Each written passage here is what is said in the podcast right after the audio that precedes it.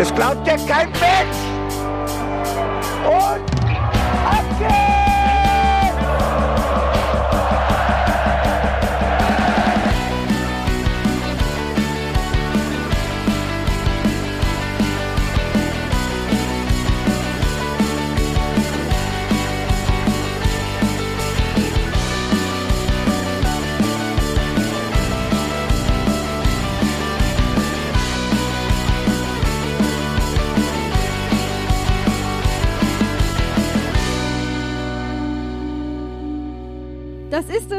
das Große, auf das wir alle gewartet haben. Das ist der Termin nach dem Termin. Das ist unser Date 24 Stunden nach Apfel. Wir sind die Hinterhofsänger und wir sprechen mit euch und mit uns heute über das Spiel gegen Köln. Ihr merkt schon, meine Stimmung ist irgendwo auf dem Zenit, sodass ich mich kaum noch konzentrieren kann. Aber ich habe ja die wunderbaren Menschen an meiner Seite, die mir immer helfen, auf den Boden der Tatsachen zurückzukommen. Das ist zum einen der Bene. Hallo. Gute. Und der Buddy ist auch am Start. Hallöchen, Hallöchen, Hallöchen. Ich bin Felicitas Boos und bin jetzt erstmal ruhig. Also hast du, es ist schon wieder vorbei, Stimmung vorbei, hoch rum. Nee, aber ich will mich nicht weiter um Kopf und Kragen reden. Ich bin so immer noch so geflasht von gestern, dass einfach, das ist so eine Freude, die hält auch noch, glaube ich, drei Tage an. Das, das geht jetzt einfach erstmal nicht weg. Ich muss sagen, ich war gestern siegestrunken und habe heute tatsächlich so ein wenig Siegeskater. Also ich bin so ein wenig, ich weiß nicht, ob euch das auch so geht, aber äh, jetzt in diesen Zeiten bin ich etwas emotionsmüde geworden, weil einfach so grundsätzlich alles so ein bisschen Kacke ist. Mache ich die, die geilen Sachen noch größer, um sie noch mehr auszukosten. Was aber einfach dazu führt, dass ich quasi die, ja, meine Emotionen springen Seil, so gefühlt. Und das ist dann irgendwie, wenn ich ein sehr großes Hoch hatte, so wie gestern, folgt am nächsten Tag so ein klein wenig die Ernüchterung. Uppers, Downers, Tequila. Äh, also, das ist ganz ehrlich, ich kann dich ein bisschen verstehen, aber mir ist es eigentlich fast genau das Gegenteil. Ich, ich habe das Gefühl, meine Emotionen sind irgendwie so ein bisschen ausgeleiert und das ist alles nur noch so ein Hintergrundrauschen aktuell. Ich habe zwar kurz Freude gehabt und aber dieses, was, was jetzt ganz viele Leute auch sagen, oh, ich habe so ein, so ein richtiges Hoch, was du jetzt auch eben gesagt hast, Flitz, das, das hält jetzt hoffentlich ein paar Tage an oder sowas. Ich habe das gar nicht. Ich hatte vorm Spiel nicht wirklich Euphorie aufs Spiel. Ich war super entspannt vorm Spiel. Ich war nach dem Spiel, hatte ich gute Laune. War, war okay. Ich habe auch vielleicht einen Whisky getrunken oder zwei. Aber das war's auch. Und ich bin heute Morgen ganz normal aufgestanden. Ich hatte Bock, auch über Fußball zu reden, habe auch äh, ja, mich in das Spiel nochmal reingelesen und so. Aber es ist jetzt nicht so, als hätte ich so ein ewiges Hochgefühl. Also du hast deine innere Mitte gefunden, der, den Zen-Buddhist in dir geweckt, deinen inneren Buddha oder wie wir gerne sagen, deinen inneren Buddy. Der, der, der, unser aller innerer Buddy ist so ein HB-Männchen, was schreiend auf und ab springt und sagt, äh, Fehlpass, äh, Statistik, äh, Taktik, äh. Euer innerer Buddy ist in der ersten Halbzeit ausgerastet. Und ich dachte schon, der innere Buddy rennt durch die Altstadt schreiend. nee, aber die Sommerreportage ist ja in Planung. Also wenn ihr mich demnächst wieder schreint durch die, durch die In wobei das geht ja jetzt schlecht, weißt du, weil ich habe ja die Maske dann vor, vor dem Gesicht. Das, das ist irgendwie so. das klingt dann mehr danach, können Sie mir bitte helfen, ich werde festgehalten. Man zwingt mich dazu.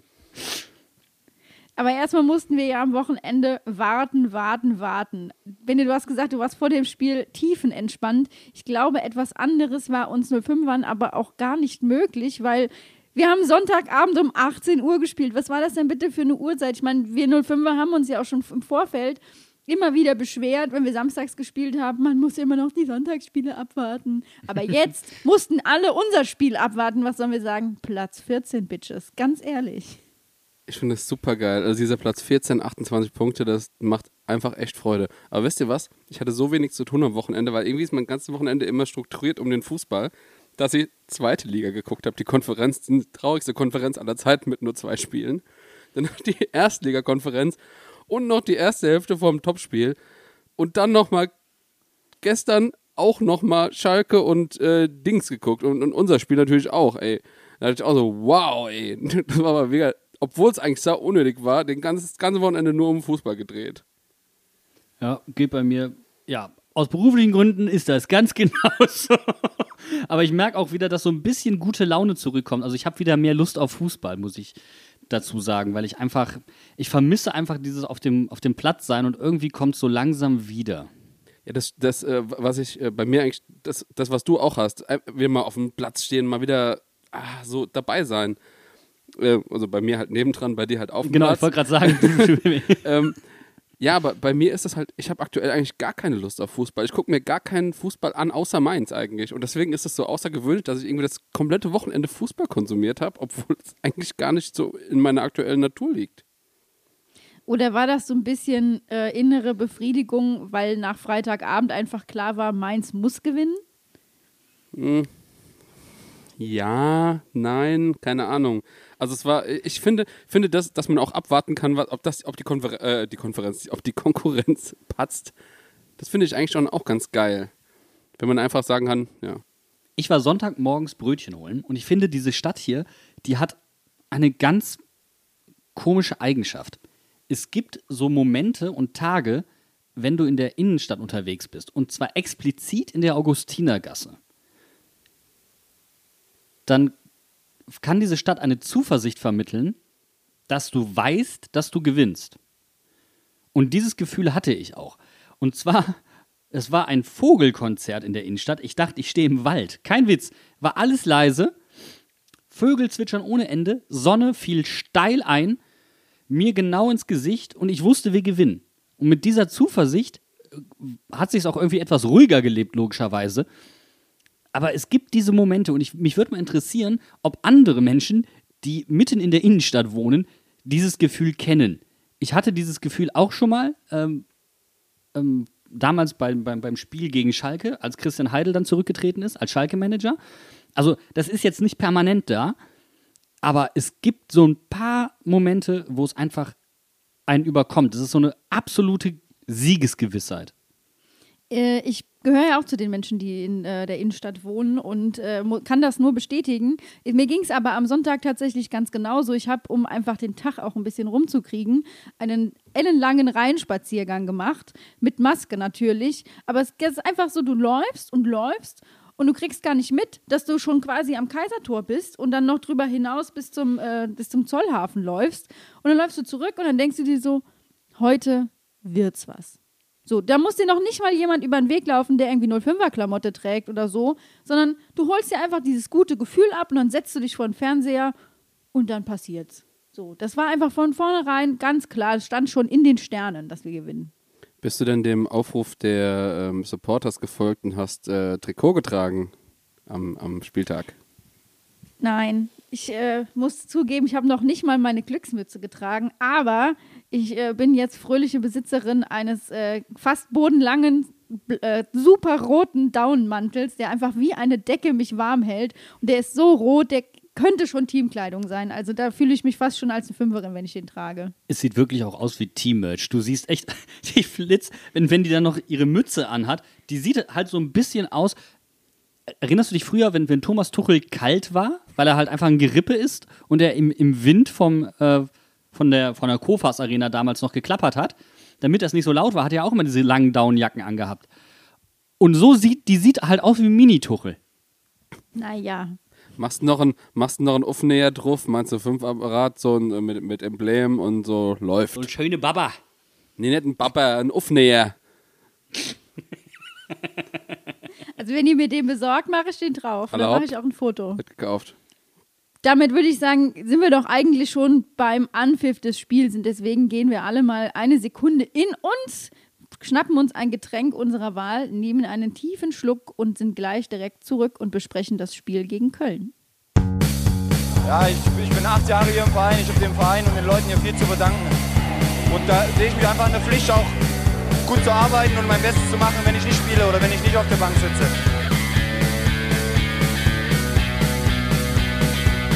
Jetzt ist man so verrückt in Mainz hier, der Stadionsprecher hat mir die Krawatte abgeholt, dafür habe ich einen Aufstiegsschal bekommen. Die Fans sind einfach, ja, das, das ist irgendwie anders als anderswo, das glaubt man zwar nicht, aber jeder Verein, der hierher kommt, wird freundlich empfangen. Aber wenn man das hier heute erleben darf, ganz ehrlich, dann äh, ist alles andere scheißegal. Marco, ich würde ja gerne noch weitermachen, aber gehen Sie feiern und wir testen da gerade. Ja, ist Pilz, kein Kölsch. Gestern Abend um 18 Uhr mussten unsere 05er in Köln ran. Und was sollen wir sagen? Es gab Veränderungen in der Startaufstellung. Und zwar nicht nur eine, sondern gleich zwei. Äh, da Costa und Onisivo sind diesmal reingerückt. Was habt ihr zur Startaufstellung anzumerken? Also ich war eigentlich relativ froh, dass äh, Danny da Costa wieder reingerückt ist. Äh, finde, sein Spiel belebt unsere Mannschaft offensiv sehr. Und äh, dementsprechend, wie gesagt, habe ich mich sehr gefreut. Bei Karim habe ich mich ein bisschen gewundert, weil im Endeffekt war Robert Glatzel jetzt in den letzten Spielen eigentlich schon von der Form und vom Anlaufen her und so relativ ähnlich wie Karim, nur halt vom Tor ein bisschen erfolgreicher. Ja, ansonsten, ja, war ich aber eigentlich relativ glücklich. Also das Brosi äh, aus, nicht mehr in der Startelf steht, fand ich auch äh, erwartbar. Also es war ja auch klar, dass beide äh, verletzt aus dem letzten Spiel rausgegangen sind, beziehungsweise dass ähm, Brosi ja anscheinend äh, so verletzt ist, dass er noch nicht mal im Kader war. Äh, deswegen war das mit äh, Danny ja eigentlich eine ziemlich logische Geschichte. Und äh, was Karim anbetrifft, musste ich fast äh, laut lachen. Äh, beim, äh, beim Interview vor dem Spiel hat nämlich Bo gesagt, er findet, dass er die guten Trainingsleistungen von Karim belohnen muss und dass er die Kombination zwischen Karim und Johnny spannend findet. Und da habe ich gesagt, ja, das ist spannend für alles, was ums Tor drumherum passiert, aber nicht für das, was aufs Tor geht, so wie man sich das in den letzten Wochen angeguckt hat. Ja, weil also Johnny ist ja dieser, wie hat René Adler gesagt, Gartenfußballer? Ich weiß auch nicht, was. Ein Gartenfußballer. Aber er, mein, er meinte halt so ein bisschen Straßenkicker-Mentalität, unberechenbar. Ja, und bei unberechenbar bist du halt eigentlich auch schon direkt bei Karim Unisivo, der selbst manchmal nicht weiß, was seine Füße da gerade tun und wohin seine Beine hintragen. Und das ist halt eine, ja, spannende äh, Geschichte. Und sie kann halt wirklich fies werden für einen Gegner, weil die halt tendenziell total unerwartbar dir die Kette auseinanderreißen. Kann aber auch dazu führen, ähm, dass da vorne keine Struktur drin ist. Bei Karim Onisivo habe ich immer das Gefühl, kurz bevor der den Ball annimmt oder irgendwas mit dem Ball macht, ist wie so mit einem 20-seitigen Würfel geworfen und egal wie das rauskommt, das passiert. Also es kann alles passieren. Er kann den Ball perfekt annehmen, weiterleiten, alles perfekt machen. Oder der Ball verspringt ihm 15 Meter weit oder sowas und ist weg für immer. Karim Unisivo erinnert mich manchmal so ein bisschen an den D-Jugendlichen, wenn, wenn du dem sagst, mal, wenn, wenn du den Gegner im Rücken hast, du musst vorkommen, zurückkommen, du musst dich bewegen, nach rechts antäuschen, links antäuschen, dann kurz kommen, wie auch immer. Und Karim Unisivo steht dann so vor dem Gegenspieler, alle Arme, alle Beine, überall hin und irritiert sich damit mehr selbst als, als den Gegner und sein Mitspieler auch, der sich denkt, Hä, soll ich wirklich zu dem spielen? Setzt alles um von seinen Sachen, aber in einer Bewegung. Ja, genau. Der All-in-One-Karren. Ja, ist einfach spannend, Leute. So, der Bo hat einfach immer recht. Es ist spannend. Ich meine, im Endeffekt, seine Startaufstellung hat sich ja gelohnt. Äh, er hat sich ja selber belohnt, aber da kommen wir später zu. Denn wir müssen erstmal über die erste Halbzeit reden äh, und über ein Phänomen, was ich mit euch teilen möchte. Ich habe nämlich äh, nach dem Glatzeltor äh, angefangen, mir die ersten zehn Minuten unserer 05er immer besonders aufmerksam anzugucken, weil ich jede Sekunde damit rechne, dass noch ein Tor fallen könnte. Dieses Mal hat es aber keine zehn Minuten gedauert, sondern ganz elf Minuten, bis Djanga den Ball ver, äh, versenkt hat. Und was für ein Tor. Können wir jetzt erste zehn Minuten und letzte zehn Minuten auf einmal? What the fuck? Komplett neu. Einfach neu. Hat der Bo mal mitgebracht, hat er ausgepackt. Jungs, ich habe hier eine Idee, das können wir mal ausprobieren. Ein Spiel dauert 90 Minuten. Das ist neu. Also nicht, nicht nur 70 oder 45. Und die ersten 10 Minuten und die letzten 10 Minuten, die können sogar Spiele entscheiden. Hat die Mannschaft auch, hui, das ist aber, oh, revolutionäres Konzept, du. Das ist ja wie, als wenn man die Viererkette einführen würde und den Libero abschafft. Also, boah, 90 Minuten Gas geben. Das klingt neu. Aber das setzen sie sehr gut um, das kannst du nicht anders sagen. Und ich meine, klar, Karim passt auch irgend, irgendwo zu. Für mich ist er immer noch so ein bisschen De Blasis 2.0, der ja auch nie ganz genau wusste, was er da eigentlich tut, aber sehr erfolgreich das Ganze nicht wusste. Das hat einfach auch irgendwo gepasst. Und da vorne, ich meine, wenn wir zu der Aktion kommen, müssen wir direkt über Leo Barrero sprechen und seine Leistung gestern. Ein klasse Assist den er ja später quasi in grün so wiederbekommen hat, nur nicht ganz so schön reingemacht hat.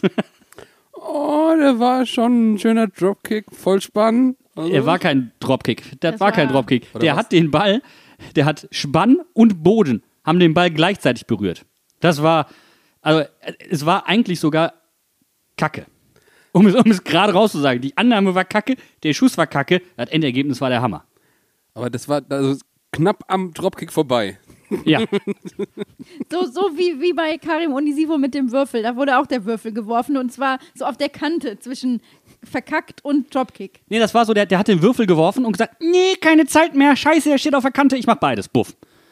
Ja, das war Leo Barrero. Aber Leo hat ja auch ein bisschen dieses Wilde, wenn er am Ball ist. Und ich meine, wir haben seine, seine Rolle auch schon mal ein bisschen näher interpretiert. Da, da gehört das Passspiel nicht zwangsläufig zu, sondern er ist ja mehr da, dazu da, die, die Überzahl zu schaffen und ähm, dass er wirklich auch Gegenspieler bindet. Aber er macht halt auch immer wieder diese offensiven Läufe, die wirklich gefährlich sind. Aber er ist halt nicht gefährlich. Und das hat sich halt gestern ge wirklich gewandelt. Toller Assist für, für, ähm, für Djanga. Was der aber daraus macht, ich glaube, da, da muss man halt doch, da gehen schon 90% des Tores auf Djanga, weil das ist wunderschön gemacht und der Ball dotzt ja vorher auf. Es ist ja nicht so, als ob der flach zu ihm kommt und er den gerade nehmen kann. Der hoppelt ja. Der ist nicht optimal rübergespielt eigentlich. Der Ball hat aber ein bisschen mehr gehoppelt auf dem Weg von Danny da Costa zu Barrero und Barrero hat ihn dann weitergeleitet und da hat er etwas weniger gehoppelt schon. Aber dieser, dieser First Touch von Djanga war schon gut, oder? Es, es war ja eigentlich auch nur One-Touch. Ja, genau. First Touch. Das war ein Schuss wie ein High-Five. Aber so eins, das knallt, weißt du? Das war Wo dir geil. die Hand danach richtig wehtut. Nein, nein, weißt du, wo, wo du so perfekt die Luft einschließt. Einfach so ein. Und du denkst dir danach so, Bro. So ein Tor, weißt du? Ja, so ein Tor, wo du dann mit deinem Bro hinterher richtig schön feiern kannst. Ja, genau. Oder mit der Brosine. Oder was auch immer. Was? Die Brosine. Ziehen. Der Brosinski hat doch gar nicht gespielt. Der war doch nicht mal dabei, der hat zu Hause gefeiert. Ja, das ist aber der ewige Bro in der Mannschaft. Um Gottes Willen. Was macht dieses Spiel mit uns? Es ist, also, kommen wir mal wieder zu den. Ich möchte einfach nur gerade zugeben, dass ich ernsthaft probiert habe, Bro zu verweiblichen und einfach genial gescheitert bin, weil ich nicht auf Schwester oder Sis oder was auch immer gekommen bin, sondern einfach auf Nein, du, Brosine. du, willst, du willst eine weibliche Form von Bro. Ja, Aber genau. gibt's ja nicht.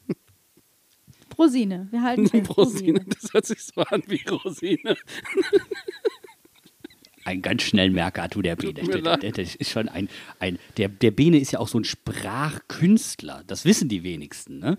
Aber hin und wieder, es ist bei ihm halt nur leider so, wenn Zurückrudern olympisch wäre, ne? Der Bene wäre Weltmeister. Also das ist, das kann man so festhalten. So, Ich würde eher sagen, der Bene ist Weltmeister darin, den Satz immer wieder zu verlängern. Mit weniger der Stimme runtergehen und mehr Pausen. das nennt sich Fade Out. Entschuldigung. Nee, du bist, du bist eigentlich so der, der Leandro Barrero des Satzbaus. Du bist da, dafür da, eine Überzahl zu schaffen, aber du findest einfach keinen Abschluss.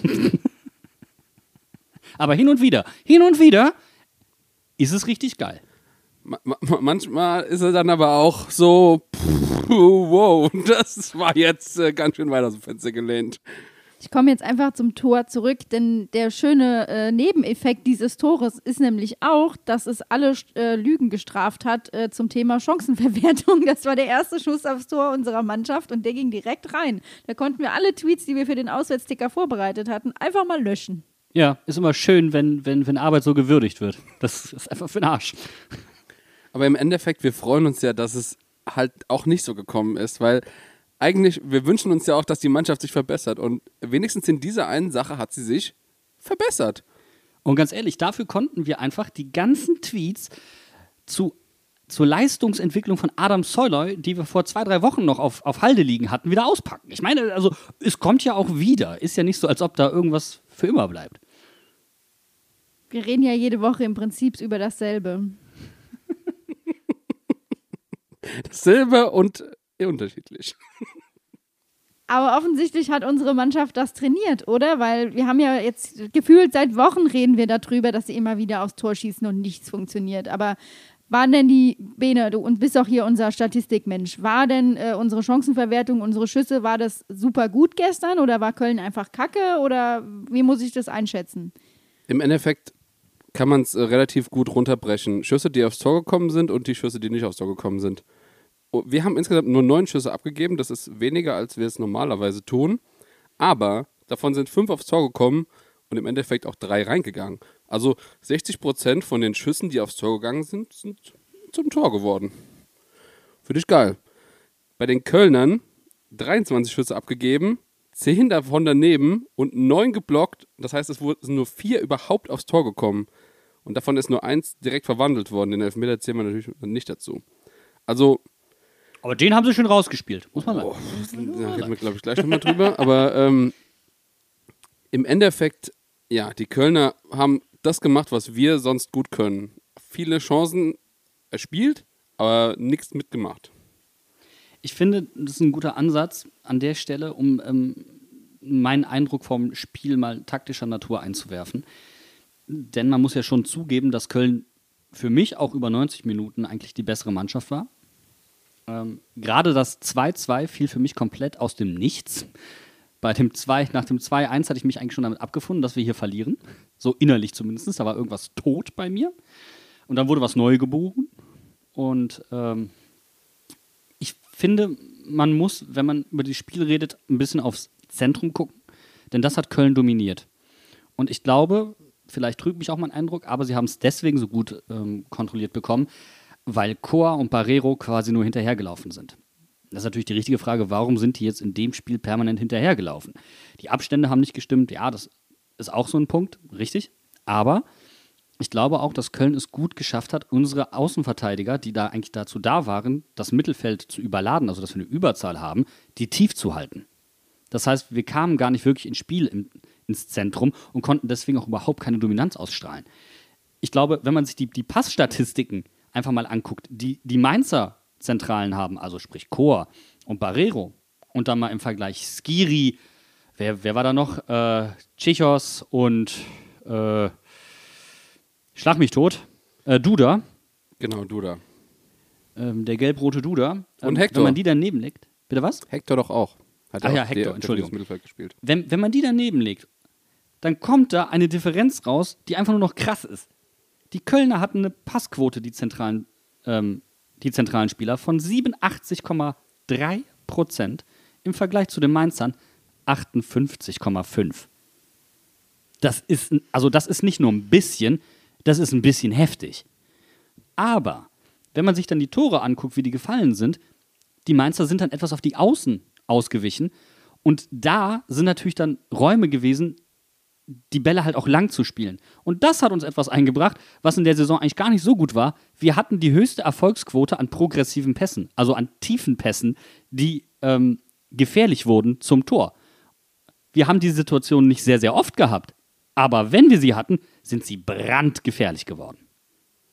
Und vor allem hatten wir auch 47% angekommene Flanken. Das ist der drittbeste Wert diese Saison. Ja, eben auch weil wir von außen kamen. Und dann die Besetzung im Zentrum einfach super war. Oder wie man jetzt neudeutsch sagt, in der Box. Die Besetzung in der Box war ganz stark. Und das hat einfach dazu geführt, dass es wirklich gefährlich wurde. Aber auch die Pässe, die Djanga angebracht hat. Also Djanga hatte einen Sahnetag. Ja, leck mich fett. Was war das für ein Fußball? Und das hat so richtig Spaß gemacht, sich das auch anzugucken. Also der ist immer wieder für einen Zaubertrick gut und äh, holt wieder irgendwann einen Ass aus seinem Ärmel, wo du denkst, so, wo holt der das her? Und dann spielt er das einfach. Und es macht so viel Spaß, dem Jungen beim Fußball zuzugucken. Bo hat zwar gesagt, also das sei so die, die schlechteste erste Halbzeit unter ihm gewesen. Trotzdem war das Spiel kein klassischer Abstiegskracher, so, also vom Niveau her. Das war ja schon ansehnlich, das Spiel. Jetzt nicht aus rein Mainzer Perspektive, aber insgesamt war das schon ein ansehnlicheres Spiel. Was mich aber sehr gewundert hat, ist, ähm, wie heftig es trotzdem zur Sache ging. Also es war ein gut ansehnliches Spiel, das aber richtig an die, an die Substanz ging.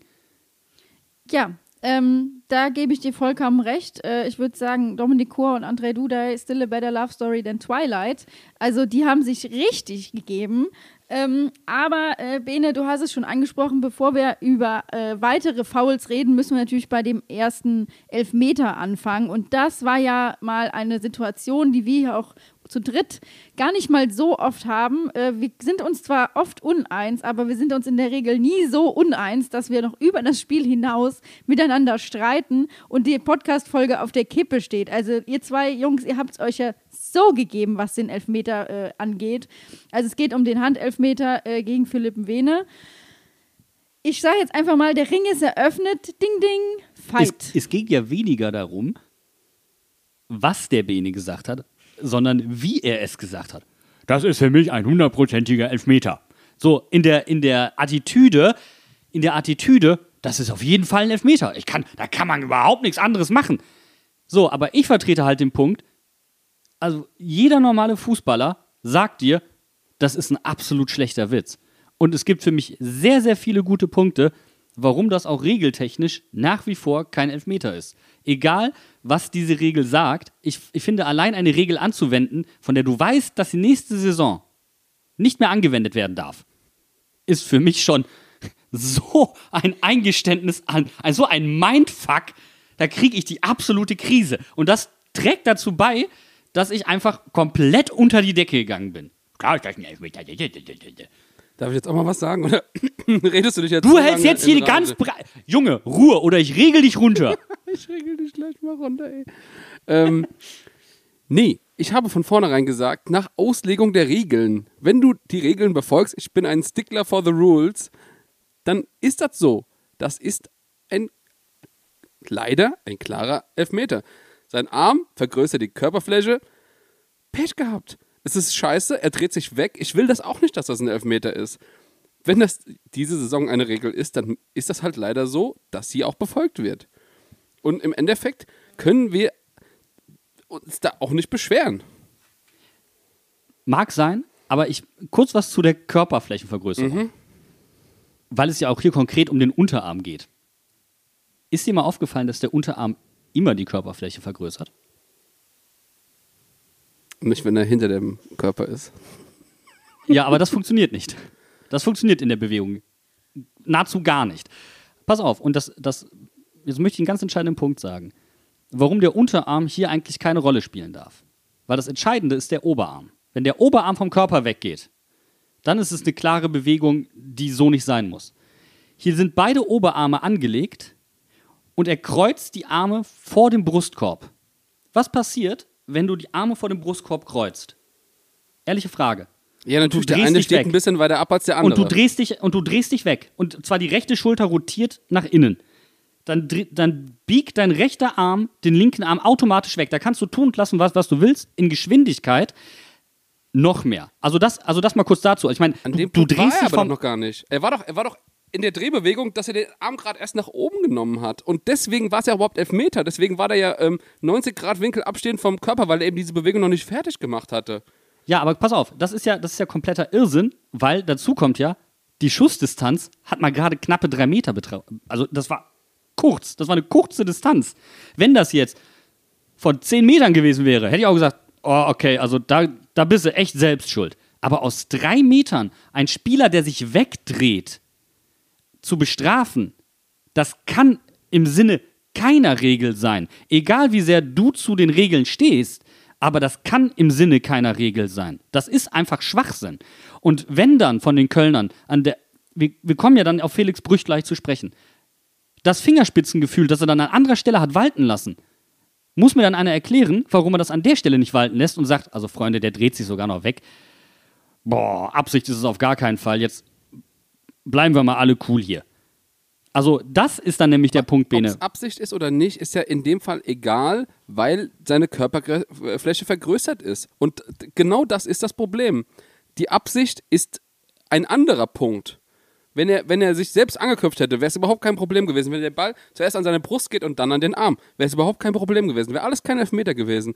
Aber weil er eben davon ausgehen muss, dass der Schuss kommt und er dreht sich so rein und er bewegt sich halt leider so, sein Arm geht in dem Moment, direkt bevor der Schuss kommt, nach oben und dann Ist übrigens einfach noch immer, leid. Bene, Tut Bene, mir's die. Hand ist immer noch unter Schulterhöhe. Nein, ist Da kommt nämlich nicht. der Die nächste Punkt ungefähr, hinzu. Äh, unter Schulterhöhe, okay, hast du recht. Unter der Schulterhöhe, ich, ich meinte unter der Ellenbogenlinie. Also äh, vom Winkel Es gibt, Bene, es gibt keine Ellenbogenlinie. Das, was, was du meinst, ist die T-Shirt-Linie. Ja. Also Nein, egal was, meine ich Bene, nicht, also aber ist die, egal. die, die Regel wird, wird abgeschafft, schlichtweg, weil sie falsch ist.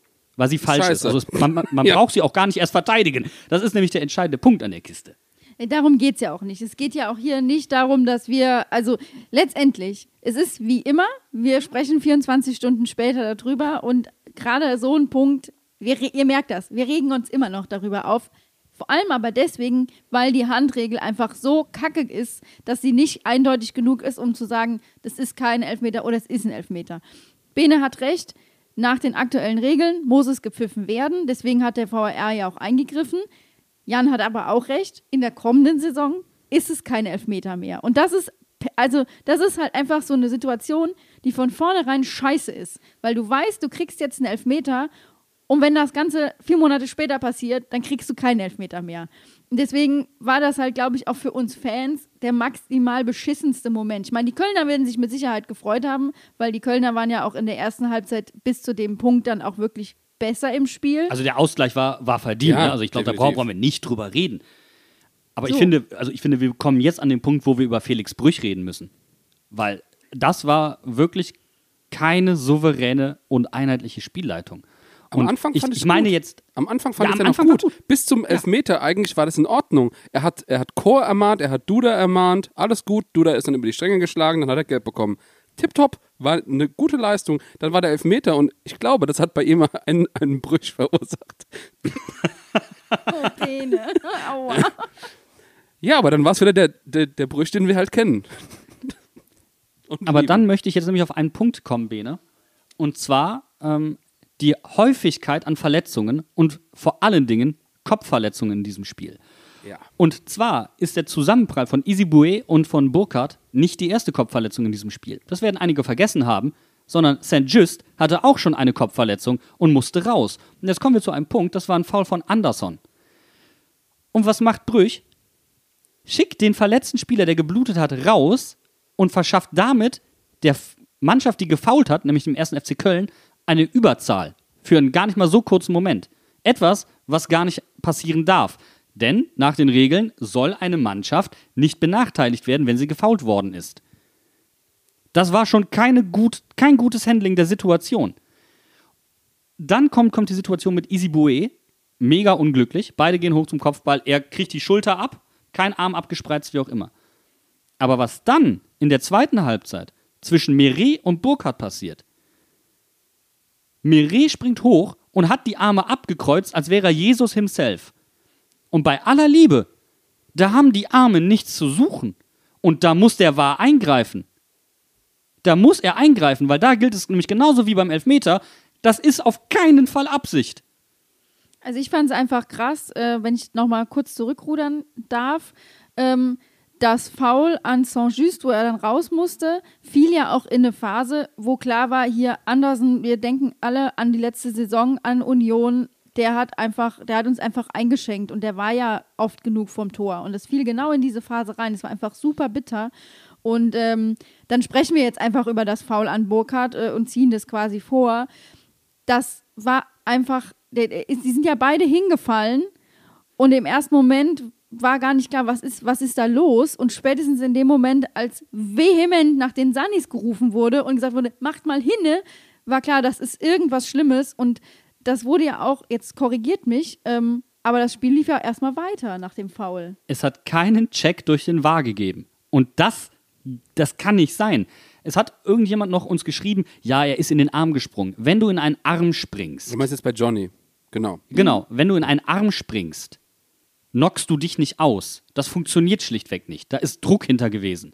Das heißt, da war eine Rotation im Arm mit drin. Und ab dem Moment musst du einfach, du musst wissen, wenn du da hoch zum Kopfball gehst und dein Arm ist auf Schulterhöhe abgespreizt, dass du tendenziell jemanden im Gesicht treffen kannst. Und das hat er getan. Das ist für mich, es muss nicht mal Gelb geben, aber es ist ein Elfmeter. Fertig. Und da muss der wahr eingreifen. Das, das, was du jetzt gerade beschreibst, ist diese klassische Schwimmbewegung. Ich bewege die Arme nach hinten, während ich meinen Körper, meinen Oberkörper nach, Genau. nach vorne drücke, um den Kopfball zu bekommen. Das ist eine normale Bewegung. Das macht jeder eigentlich, der zum Kopfball geht und der halt keinen drumherum stehen hat. Passiert in jedem Spiel 100 Mal. Aber weil, weil Brüch das nicht sanktioniert hat von Anfang an, gegen Anderson, gegen St. Just nicht, sind diese Situationen immer mehr entstanden, weil die Spieler weiterhin relativ heftig zum Kopfball gegangen, gegangen sind. Und das Brüch hat für mich dazu beigetragen, dass wir hier wirklich mit Isibue und mit Burkhardt zwei nicht unschwer verletzte Spieler hatten. Also die Spielleitung von Brüch hat gestern für mich die Gesundheit der Spieler gefährdet zum Teil. Denn auch das Foul von Duda übrigens, das erste, ist von hinten mit offener Sohle. Ja. Und auch da darf sich kein Kölner beschweren, wenn das schon glatt rot ist. Nur weil er ihn nicht astrein trifft, passiert da nichts. Aber einen Millimeter nach links oder rechts und da ist irgendwas durch. Und Duda ist ja nochmal ein Sonderfall. Ähm, also erstmal an der Stelle, Johnny geht's soweit gut, es ist wohl nichts groß Ernstes, es ist in Anführungszeichen, ich sag's bewusst in Anführungszeichen, nur eine Gesichtsprellung. Eine Gesichtsprellung, das klingt wie etwas, was sonst nur Lars Bender hat. Ich dachte, ich dachte schon zuerst, ähm, wie heißt denn nochmal dieser Knochen Jochbein. direkt unterm Auge, Jochbein, ähm, dass das gebrochen ist. Und das ist eine der schlimmsten Verletzungen, die du haben kannst, ey. Da kann alles kaputt gehen im Kopf. Äh, ich erinnere mich an, äh, an eine Verletzung der Benders. Ich weiß ja nicht mehr, welcher es war. Aber die Benders haben, haben ja immer so specialige Verletzungen. Und ich erinnere mich an eine Augenhöhlenfraktur. Ja, Ja, sowas. das ist so, so gefährlich. Also, oh, das, Und ich finde so Kopfverletzungen, das ist echt. Und da wurde mir vom Brüch gestern nicht genug drauf eingegangen. Er hätte das Spiel sofort abbrechen müssen. Sofort. Und allein die Tatsache, dass er das Spiel nicht abgebrochen hat, weil er die Situation nicht so schlimm bewertet hat, zeigte ja, dass er eine falsche Wahrnehmung hatte. Und in dem Moment ist es die Verpflichtung des Wahrs, wenn der Schiedsrichter eine falsche Wahrnehmung hat, einzugreifen. Es gibt keinen Grund, warum es gestern keinen Elfmeter gab. Und das sind ja nicht alle Situationen. Also wir, das sind die Kopfverletzungssituationen, auf die wirklich mehr auch von der DFL wesentlich besser aufgepasst werden muss. Da muss es eine Art Protokoll geben, wie es das in der NFL beispielsweise gibt. Genau, also das Thema Kopfverletzungen ist ja auch nochmal ein ganzer Bereich für sich, aber wir kommen nochmal auf einen anderen Aspekt, der ni- nicht mit einer Kopfverletzung zu tun hat, aber eben mit André Duda, wo ich gerade schon sagte, der ist ein Fall für sich. Er hat ja dann gelb bekommen nach dem Foul an Chor, aber in der zweiten Hälfte, der hat ja nicht weniger zurückgesteckt und dann geht Brüch noch hin in einer Situation, wo das Foul, es war einfach ein super krasses Foul und der hätte gelb-rot sehen müssen. Es war kein super krasses Foul, er ist ihm auf den Fuß gestiegen. ja, aber aber es, es ist- Ja, offene Sohle, auf dem Fuß, müssen. Pech gehabt. Dann Und ist er es halt ermahnt gelb. den Nein, vor allen Dingen auch, auch die Häufigkeit. Es war ja nicht das zweite oder dritte Foul, es war das vierte, fünfte Foul dieser Art. Und da ermahnt er ihn und in der nächsten Situation wird er ausgewechselt. Also da hat Brüch wieder Einfluss aufs Spiel genommen und hat Bene, und dann komme ich nämlich zu dem Punkt Fingerspitzengefühl, an einer Stelle gezeigt, dann darf ich dich auch ehrlich fragen, es ist nach den Regeln, ist das klar gelb-rot. Wenn er da Fingerspitzengefühl zeigt, warum zeigst du dann nicht Fingerspitzengefühl an einer Situation, wenn du doch weißt, ab nächster Saison gilt diese Regel nicht mehr? Tja. Es, äh, ich kann nicht verstehen. Ich kann das 100% verstehen. Ich habe es auch so gesehen. Duda muss gelb-rot bekommen. Duda hat im letzten Spiel schon gelb-rot bekommen. Letzte, also in der Hinrunde. Und das war, das war 20 Minuten vor Spielende. Da, da, da stand es natürlich auch schon 2-2. Aber ähm, da hätten wir für die letzten 20 Minuten einen enormen Vorteil gehabt. Vor allem, wenn einer von den zentralen Mittelfeldspielern, der auch der Spielmacher ist, ausfällt. Und dann hätten wir auf einmal Platz im Zentrum gehabt. Ja, Hallodri, da wäre es aber richtig rund gegangen. Das ist das Schöne, dass wir hier jede Woche über diese Spiele sprechen können, weil wir halt einfach zusammen auf der Therapie-Couch sitzen. Janni, du möchtest noch was anmerken? Ja, unbedingt, weil das waren noch nicht alle Situationen. Du vergisst eine Situation, die gar nicht mal so unheftig ist. Zichos, ein anderer zentraler Spieler, hätte nämlich mit glatt rot vom Platz gemusst, Oh weil ja. er eine Notbremse gemacht hat. Karim Munisivo legt sich den Ball vorbei und wird am Trikot als letzter Mann festgehalten. Und es gab nicht mal Freistoß. Und es gab wieder keinen Check durch den VAR. Und das kann da nicht wahr sein. Weil das ist dann eine Häufung. Ich meine, klar, wir wissen, Felix Brüch hat ein Problem mit Mainzern. Ne, er hat sich unter der Woche erst von Jürgen Klopp anschreien lassen müssen. Hat er jetzt gedacht, jetzt kriegst du es aber zurück. Nee, Spaß beiseite. Das war keine gute Leistung von ihm. Also fassen wir zusammen: eine klare gelb-rote Karte, eine, zwei tendenzielle glattrote Karten, ein glasklarer Elfmeter für die Mainzer. Das ist in Summe etwas heftig.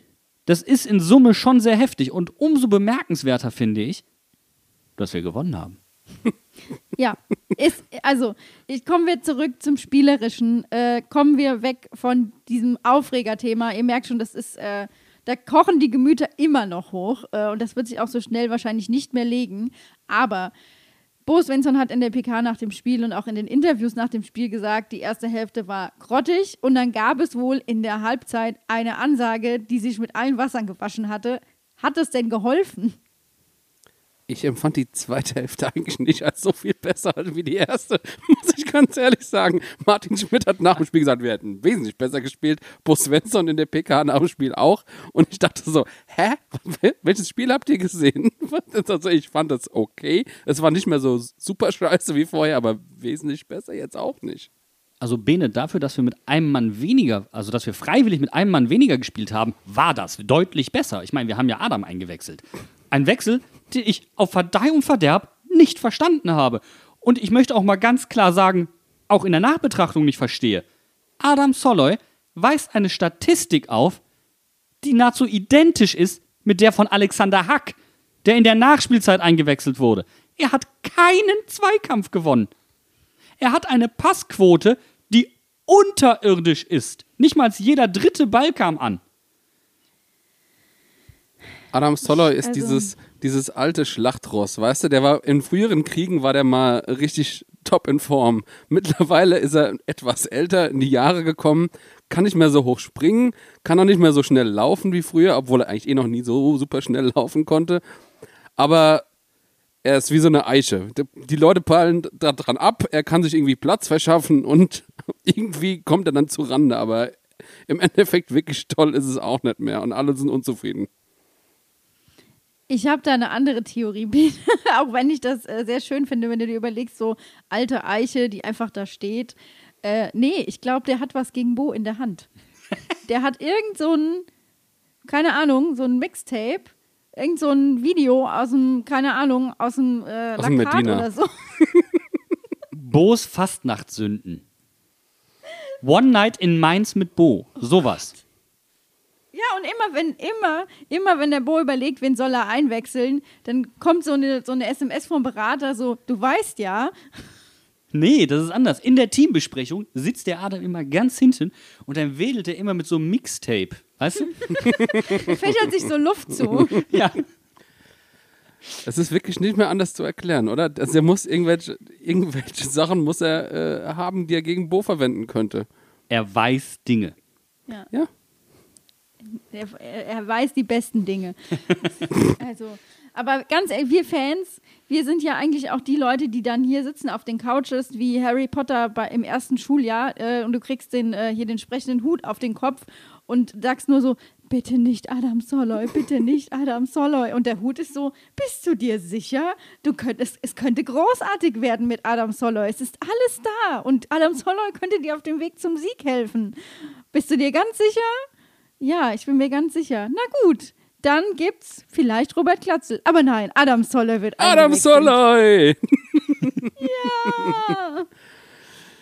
Also wirklich, das, das ist eine Ein Einwechslung, die ich so wenig nachvollziehen kann. Du kannst ja auch einfach einen Klotz ans Bein binden von Danny da Costa oder so, da hast du genauso viel Erfolg.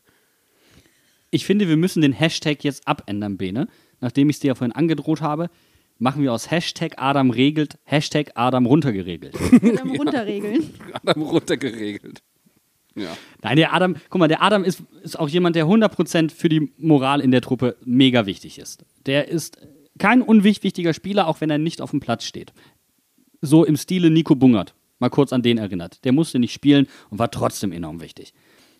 Für mich gibt es aber keine logische und fußballerische Erklärung, warum er spielt. Und das ist, das finde ich etwas kritisch, weil er auch keinen nennenswerten positiven Impact auf das Spiel hatte.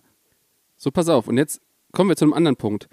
Wenn er eingewechselt wird, irgendwann in der 80. Minute oder sowas, falls wir noch ein Tor brauchen, irgendwie einen kopfballstarken Spieler, whatever, ist mir egal. Er ist zwar nicht mehr so kopfballstark wie früher, aber egal.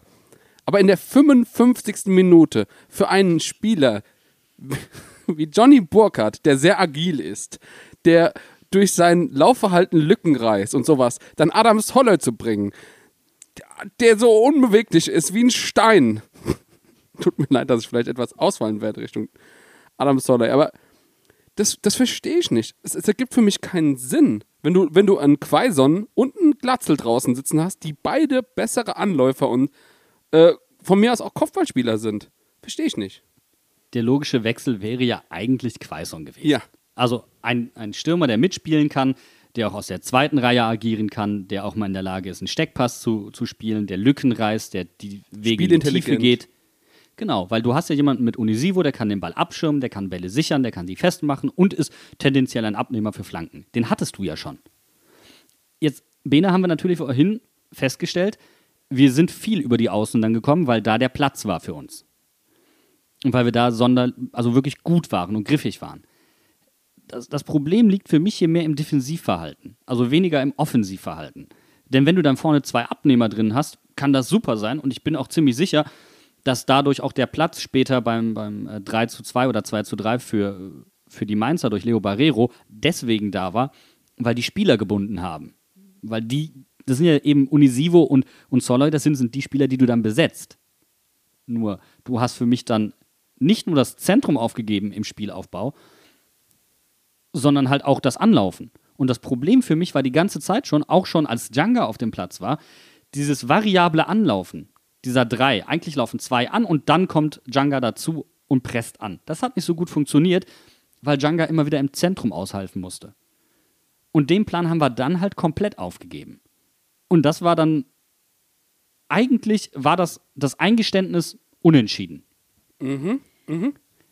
Taktisch war das das Eingeständnis unentschieden. Und es ist pures Lack.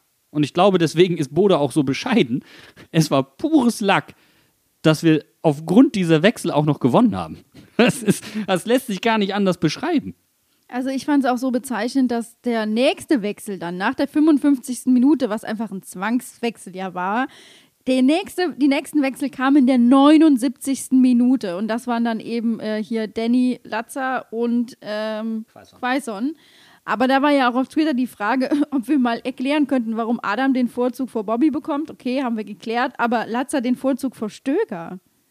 Wollte man da einfach noch mal ein bisschen rumtreten? Nee, nee, du hattest das Zentrum ja aufgegeben.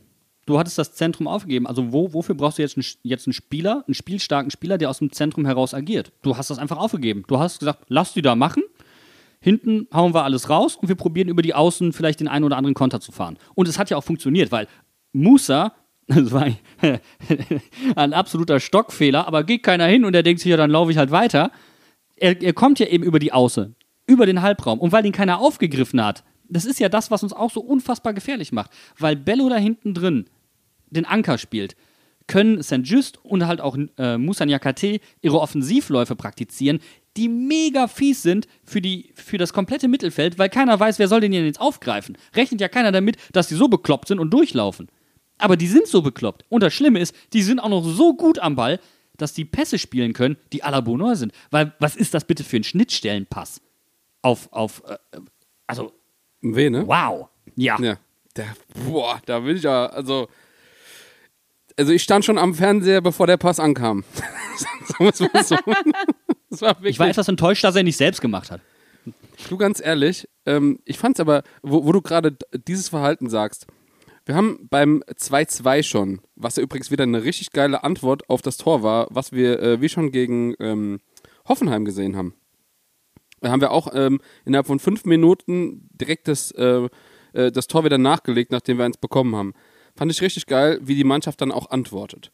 Ähm, aber in dieser Situation haben wir Philipp Mwene, der sich nämlich im Tripling richtig geil durchsetzt und der dann Boetius schickt. Auch mit einem richtig geilen Pass. Und Boetius natürlich dann mit seinem Zuckerfuß den perfekt für Onisivo vorlegt. Und das fand ich auch schon richtig geil, weil Philipp Mwene hat nämlich ähm, wieder einen Assist gemacht und das andere Tor eingeleitet. Und das zeigt einfach, wie wichtig der aktuell für uns ist. Und ich würde mal einfach bitte mal ein ernstes Wort an unseren Verein richten, an Christian Heidel, ähm, an Martin Schmidt. Bitte verlängert doch Philipp Mwene. Sein Vertrag läuft aus. So einen variablen Spieler kriegst du nicht einfach irgendwo. Bitte verlängern. Darf ich daran erinnern, als in der Winterpause es anfing, dass Spieler geliehen wurden und alle ausgerastet sind, dass kein Außenverteidiger geholt hat. Ich glaube, ich war auch hier im Podcast der Einzige, der gesagt hat, Philipp Mwene, wenn der mal nicht verletzt ist, ist das einer unserer besten Spieler. Lass den mal, lass mal ein bisschen Zeit ins Land gehen, der macht das schon. Da ist für mich nicht der größte Handlungsbedarf. Und ich fühle mich astrein bestätigt. Du brauchst ein Backup. Ohne Zweifel, du brauchst jetzt dringend, du musst Breite im Kader schaffen, falls er mal ausfällt. Und da finde ich jetzt etwas sehr, sehr spannend, weil Bo nämlich gesagt hat, er probiert Paul Nebel aus als Außenverteidiger. Und das ist so ungefähr. Pass auf, warum ist das so spannend? Ich war im ersten Moment geschockt und es hat dann ein bisschen gerattert und dann hat es total Sinn gemacht. Bei uns, so wie wir gerade spielen, sind die Außenverteidiger extrem wichtig, auch sowohl für den Spielaufbau, aber halt auch um das Zentrum zu, zu überladen, dass wir da eine Überzahl haben. Und das ist so der typische Kimmich-Alaba-Move. Das sind Außenverteidiger, die zentral funktionieren können. Und auch ein Philipp Mwene kann zentral funktionieren. Warum sollte Paul Nebel nicht auf Außen funktionieren? Denn in der Regel, rein taktisch gesehen, ist die Außenverteidigerposition zwar die wesentlich anstrengendere, aber nicht so komplex. Sie ist eigentlich einfacher. Also Paul Nebel als Außenverteidiger. Richtig spannend. Er muss aber dann halt, und ich glaube, das ist wirklich schwer für jemanden wie ihn, weil er ist ja auch relativ klein, er muss halt körperlich richtig zulegen. Da muss er wirklich robust werden. Aber das zeigt für mich, was, was Bo's Plan sein könnte für die Zukunft. Und das finde ich einfach sehr, sehr spannend. Gleichzeitig nämlich auch mit dem Abgang von Latzer. Also er plant nicht mehr so mit diesen klassischen Achtern, sondern er sagt, nee, wir haben da jemanden und wir würden gerne dann reinziehen und die übernehmen das. Und das, das ist einfach mit Auge, mit Auge. Also er macht ja richtig gut. Ich habe mich erschrocken, nehme ich zurück. Halten wir fest, Boom macht was mit Auge. Finde ich, äh, find ich gut. Wir kommen jetzt einfach noch mal kurz zum Spiel zurück. Wir sind so ein bisschen links und rechts abgedriftet und ich muss ja auch irgendwie meiner Rolle als Moderatorin und Hostin in diesem Podcast gerecht werden. Äh, wir müssen da ein bisschen Chronologie noch aufarbeiten, weil erstmal hat ja Köln äh, den Elfmeter verwandelt, dann stand es ja 1-1 und dann haben sie erst 2 zu 1 erzielt. Das fiel für mich in eine Phase, wo unsere Mannschaft noch relativ benommen von dem schweren Foul von Johnny Burkhardt war. Und die kamen irgendwie aus so einem Tief nicht raus. Und Köln hat dann einfach das ganze Feld immer enger gemacht, sodass irgendwie klar war, da fällt jetzt gleich ein Tor. Seht ihr das ähnlich? Ich habe, äh, würdet, würdet ihr tatsächlich der Beobachtung schon recht geben? Ähm, ich habe das Gefühl, der, der Aufwachmoment war dann tatsächlich das Gegentor ab dann ging es eigentlich besser. Und ähm, ja, irgendwie, das hat sich dann auch abgezeichnet. Köln hatte dann ja auch einige gute Chancen. Ich weiß jetzt gar nicht mehr genau, wie die ähm, sich da äh, eingruppiert haben, aber ich denke da an den Kopfball von ähm, Janis Wolf ähm, den Zentner abwehrt mit. Janis Horn, äh, Janis, meinst du? Nein, aber der, das war der Wolf, aber. genau, Marius Wolf. Marius Wolf, egal. Entschuldigung ähm, den Kopfball, den äh, Robin Zentner abwehrt und irgendwie noch an die Latte äh, lenkt mit einer Handball äh, Handball Volleyball-esken Bewegung, der den Ball an die Latte gepritscht quasi. Ja. Also das war eine richtig geile Reaktion von Robin, da muss ich auch sagen, war ziemlich nice.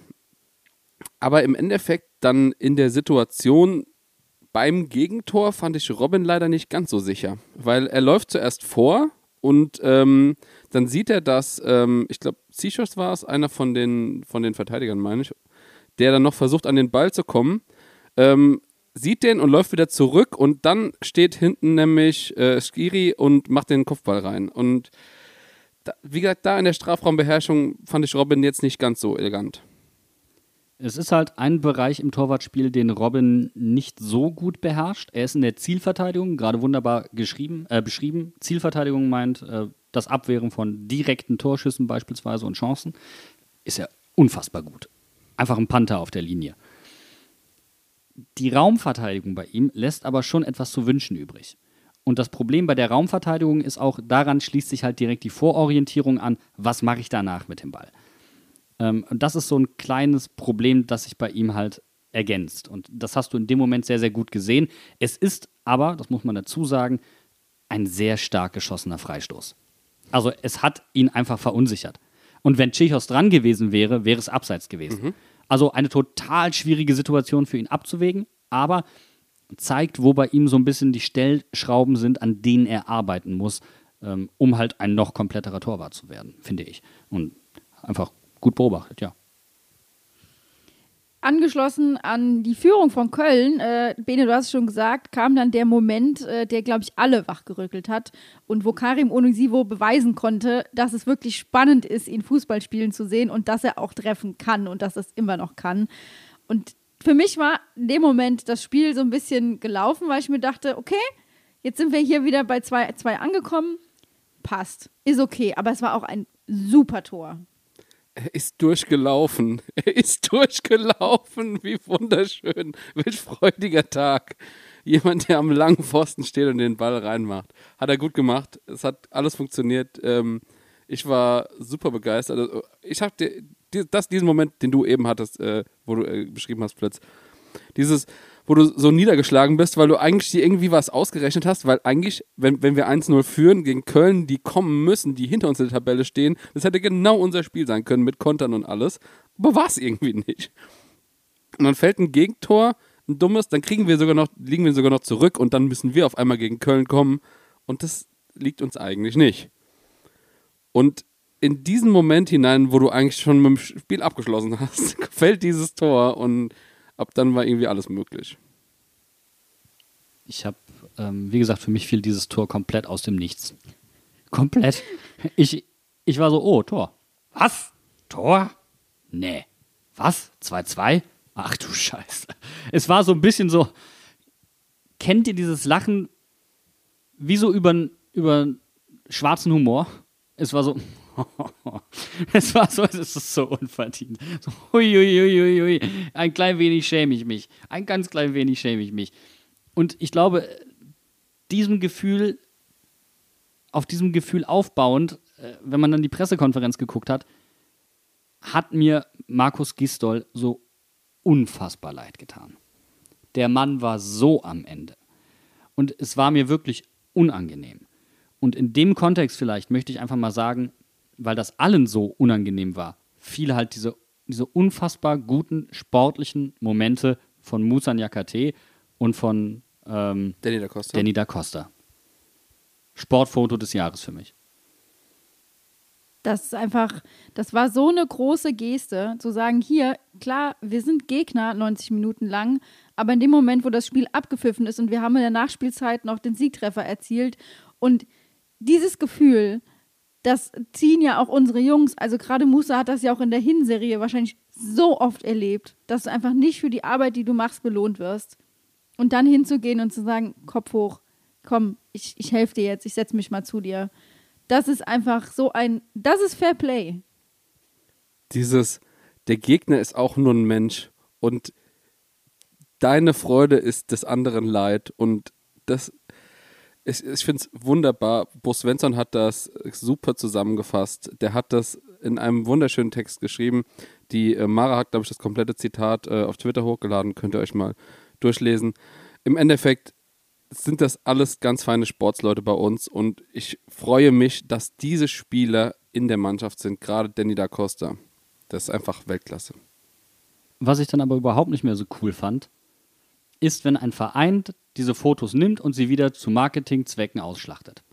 Mhm. Das geht mir nicht rein. Jeder, wirklich jeder Sport-Instagram-Kanal hat dieses Bild geteilt. Ich kann das total verstehen, Janni. Also jetzt wirklich im Ernst. Ähm, auf der anderen Seite denke ich mir, das ist so eine große Geste wenn man das in einem Kontext macht, wie der DFB das gemacht hat, mit äh, Human Rights und so weiter, wird es halt einfach hart lächerlich. Und ich glaube, ich hätte mich drüber geärgert, wenn man dieses Foto zum Beispiel zum Anlass genommen hätte und gesagt hätte, übrigens, das Trikot gibt es bei unserem Shop.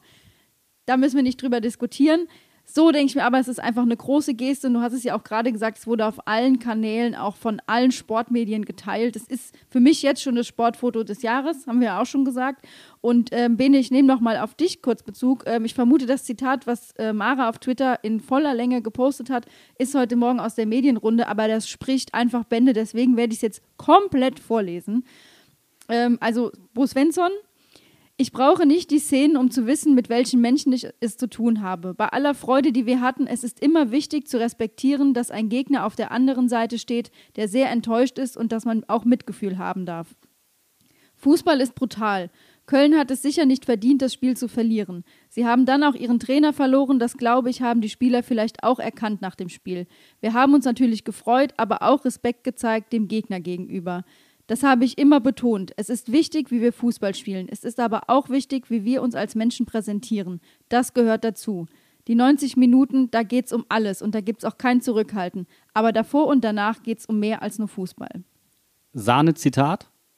Aber das ist etwas, was dieser Mannschaft nicht neu ist und das nicht erst mit Bo Svensson gekommen ist. Ich möchte an das Spiel gegen den TSV Havelse erinnern wo Musa Nyakate gesagt hat, ey Jungs, wir sind hier so knapp weitergekommen, die haben so ein gutes Spiel gemacht, das ist ein, ist ein Amateurverein, Spalier stehen. Spalier stehen und Respekt zeigen. Und das war nichts Herablassendes in dem Moment, sondern angemessen. Und Musa Nyakate ist für mich ein Spieler, der mir viel zu wenig gewürdigt wird, auch in Mainz. Viel zu wenig. Der, das ist ein Charakterkopf sondergleichen. Der fährt mit einer alten, vergammelten Schrottlaube zum Training mit, mit französischem Kennzeichen die hörst du. Du stehst an der Uni und hörst, wenn der zum Bruchweg fährt. Und das hörst du bei den anderen maximal, weil die mit ihren Sportwagen vorfahren. Bei dem hörst du das, weil dem der halbe Auspuff wegrostet. So ein Typ ist das. So ein, einer, der wirklich ehrlich auch hier hinpasst. Und das wird mir einfach viel zu wenig respektiert. Und von ihm geht das nämlich meiner Meinung nach mehr als einmal aus. Ich finde es so geil. Du, ihr habt das gerade echt beschrieben. Das, das, das Zitat ähm, ist für mich der Inbegriff unseres Leitbilds. Das ist, das ist, wie wir Fußball leben. Ach, da, äh, da kriege ich Gänsehaut, wenn ich dieses, äh, wie du es eben vorgelesen hast, Flitz. Ich finde das so geil. Und, und nochmal zum Musa. Ich habe jetzt schon, ich habe jetzt schon wirklich Angst, dass Musa uns im Sommer vielleicht verlassen werden muss, weil einfach man ihn nicht halten kann. Das, da, da werden wir so einen wichtigen Spieler verlieren. Es, es blutet mir wirklich das Herz. Ja, Musa ist ein äh, überragender Kerl, aber vielleicht überrascht er uns. Aber ich, ich könnte es ihm auch nicht krumm nehmen, wenn er nee. den nächsten Schritt gehen möchte, weil ähm, im Gegensatz zu anderen Spielern, äh, die mit im, ihrem Kopf schon bei Atletico Madrid sind oder wo auch immer, wo sie meinen, wo sie hingehören, ähm, gibt er halt wirklich alles bis zum Schluss. Und das ist etwas, ähm, da sage ich dann Danke, dass du dich entschieden hast, hier zu kicken und alles gegeben hast. Danke dafür. Und dann ähm, wünsche ich dir alles Gute auf deinem weiteren Weg. Und damit, mit der Art von, von ähm, Spielerweiterentwicklung, kann ich sehr gut umgehen. Und das ist ja auch einfach ein Vorbild für alle in der Mannschaft, für, aber auch für Fans, wie man mit gegnerischen Fans umgehen kann und muss. Das ist einfach so ein universelles Bild und dann eben auch Danny da Costa, der jetzt einfach wirklich noch nicht lange Mainzer ist, aber der einfach so ein korrekter Mensch ist, dass er sich da hinsetzt. Kann der bitte einfach in Mainz bleiben? Bitte. Ich spende mein ganzes Privatvermögen, wenn es hilft. Das ist mir so egal. Aber Was für Privatvermögen? Ich habe kein Privatvermögen. Ich bin Studentin. Ich hab, den, den einen Cent, den ich auf dem Konto habe, den, den, den, aber den würde ich noch geben, weißt du? Am Ende wird es doppelter Herzschmerz. Ähm, Musa verlässt uns und mit dem Geld halten wir Danny da Costa. Aber den Tausch würde ich nehmen. Ich, also. Es ist traurig. Ich habe echt ein bisschen Angst vor der neuen Saison.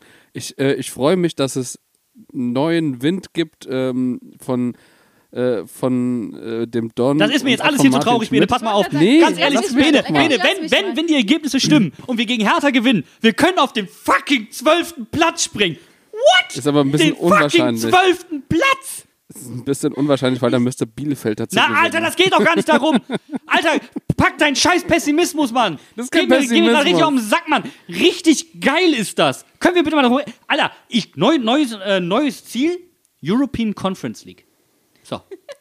Musste mal gesagt werden. Die ECL. Äh, ja, es ist, es ist wirklich, äh, im Endeffekt, wenn du dir, wenn du jetzt auf die Tabelle guckst, äh, siehst du, ähm, wir haben in dieser Rückrunde 21 Punkte geholt. Wir haben jetzt 28 Punkte. Wir haben die Punkteausbeute von der Hinrunde genommen und haben sie verdreifacht jetzt auf unserem Konto liegen.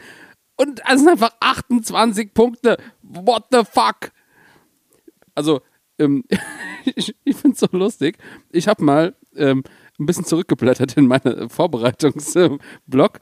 Wir haben gegen Gladbach, da waren noch zwölf Spiele zu spielen, jetzt sind noch sechs Spiele zu spielen hatte ich mal ein bisschen vorgerechnet, wie wir an die Punkte kommen zum Klassenerhalt. Da habe ich gesagt, zwölf Spiele noch. Vier Siege, vier Unentschieden, vier Niederlagen sind 16 Punkte oder fünf Siege, zwei Unentschieden, fünf Niederlagen sind 17 Punkte. Wir sind aktuell bei drei Siegen, zwei Unentschieden, eine Niederlage. Zehn Punkte. Das heißt, de facto zwei Siege und wir, oder zwei Siege und ein Unentschieden und wir könnten schon safe sein. What the fuck? Aber das ist immer noch, und das zeigt gerade, wie schwer es nach wie vor ist. Wir können uns für den Moment freuen. Wir müssen im Kopf behalten, es war eine Scheißleistung. Wir müssen umso mehr jetzt nochmal arbeiten. Ihr hoppelt mir heute nämlich den ganzen Tag schon davon. Ich will über andere Sachen reden und dann, gehen die, äh, dann seid ihr wie so junge Pferde und sprecht einfach nach vorne und äh, torpediert hier meine ganze Vorbereitung. Ihr egal, sprecht denn nach das vorne. ist mir so egal, Jan. Das, was wir nämlich brauchen, und ich glaube, das ist das, was uns dann letztendlich auch die Saison retten wird, sind solche Last-Minute-Tore Tore wie von Leandro Barrero, weil es kann nicht sein, dass wir über das Spiel gegen Köln reden und wir nicht über dieses Tor reden, nicht darüber reden, wie hier in der Altstadt, in der Oberstadt, in der Neustadt, in allen Orten mit Heim im Namen, keine Ahnung, alles um Mainz drumherum einfach in diesem Moment explodiert ist, weil es so unfassbar geil war. Das haben ja junge Spieler bei uns so an sich, dass, dass sie so Tore schießen. Ne? Also Baku, Burkhardt, Barrero. Also, sie brauchen einen B, dann kann es eine große Karriere werden bei uns. Also ein Treffer in der letzten Minute ist euch garantiert. Du meinst Baul Nebel? Ja, der Baul Nebel wird der nächste sein. Es Ich- ist so also- ein gutes Tor. Es ist so ein gutes Tor. Wie, wie die Entstehung war, wir haben drüber geredet. Der Pass von Musa war geil. Der Pass von Mwene war geil. Wie sich Adam beschwert, dass er nicht den Ball bekommen hat. Ich habe mich so gefreut. Selten so gefreut, dass jemand den Ball nicht bekommen hat. Und dann Leo Barrero, wie er den Ball fast dropkickt und einfach ein Strahl ins Tor. Und du hörst nur, du hörst nur irgendeinen Kölner rufen: Och nein! das ist eine Wiederholung. Ich habe mich das, das hat mir einfach den Rest gegeben. Bene, ich habe diesen Schuss gesehen, dachte dachte mir so, ah, und selbst das verkacken sie, der ist so langsam, den kann der Timo Horn im Spazieren aufnehmen. Aber der war so platziert, der war so kacke, dass er so platziert war, dass da nichts mehr ging. Aber wirklich gar nichts mehr ging. Timon hat es gar nicht erst versucht. Der stand immer nur so, oh, fuck off, ey. Ja, aber so, nee, das passt jetzt zu sehr und irgendwie mag ich den Gistol auch nicht mehr. Komm, ist egal jetzt. Timo Horn hat gegen uns das Problem, dass er immer so Sonntagsdinger reinbekommt. Ja. Ich erinnere mich an ein Tor von Levin Östunali, dann an so einen Flatterball von Quaison, der, der einfach hinter ihm einschlägt, das Tor von äh, Boetius in der, in der ersten Hälfte und dann noch dieses Barrero-Tor. Keine Chance, der hat einfach keine Chance. Und die Chancen, die er hatte, hat er auch gehalten. Einmal Musa und einmal Barrero, der ihn fast ja vorher schon getunnelt hätte. aber Weltklasse gehalten. ne? Also nicht, nicht nur ein bisschen gut, also richtig gut gehalten. Und der Ja. hatte schon ganz andere äh, Tiefs, der Timo Horn. Also der, der war gestern richtig gut. Er war nicht dran aber schuld, da dass die dachten, Kölner verloren haben. Bene, wir brauchen gute Torhüter, damit unsere Chancenverwertung sich auch lohnt. Alter. Ich finde es gut, dass einfach Köln und wir so die Rollen getauscht haben. Also jedenfalls jetzt so aus Mainzer Gesicht. Dass einfach die, dass einfach die unser ganzes schlechtes Karma und unser ganzes, wir, wir verbrauchen 100 Millionen Torchancen für ein Tor, einfach jetzt gerade geerbt haben. Und ich hoffe, das bleibt einfach auch so. Ich finde es gut, wie minimalistisch wir sind.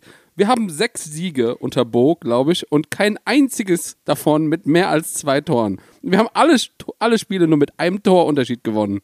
Finde ich, das ist der Minimalismus, den wir brauchen. Ich habe etwas sehr Erschreckendes heute übrigens auf Twitter gelesen. Markus Gistol wird als Hoffenheim-Coach verkündet. Ver ähm, verliert gegen Hamburg und wird entlassen. Als nächstes wird er Trainer bei Hamburg. Verliert gegen Köln und wird entlassen. Wird als nächstes Trainer bei Köln. Verliert gegen Mainz. Hm. Nein, bitte nicht. Diese Serie wird hier enden. Kategorie Sachen, die niemals passieren werden, dass Markus Gistol unser Trainer wird.